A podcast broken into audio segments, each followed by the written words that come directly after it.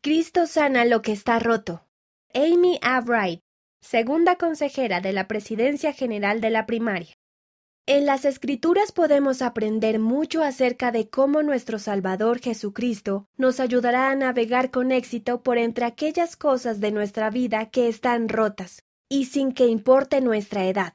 Cuando el Salvador se hallaba enseñando en el templo, los escribas y fariseos le llevaron una mujer. Desconocemos su historia completa, pero había sido sorprendida en adulterio.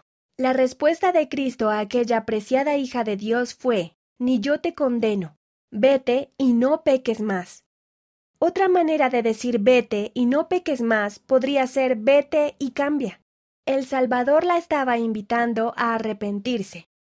El Señor nos enseña que perdonar a los demás es un mandamiento universal. Yo, el Señor, perdonaré a quien sea mi voluntad perdonar, mas a vosotros os es requerido perdonar a todos los hombres.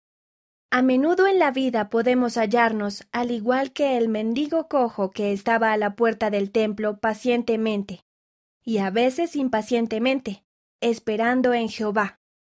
Ejercer fe en Cristo significa confiar no solo en la voluntad de Dios, sino también en su tiempo, pues Él sabe exactamente lo que necesitamos y cuándo lo necesitamos exactamente.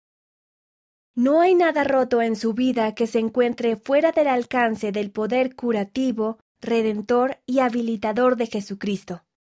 Mira el discurso completo en conference.churchofjesuschrist.org. Nuestro Salvador Jesucristo nos ayudará a navegar con éxito por entre aquellas cosas de nuestra vida que están rotas. Amy A. Wright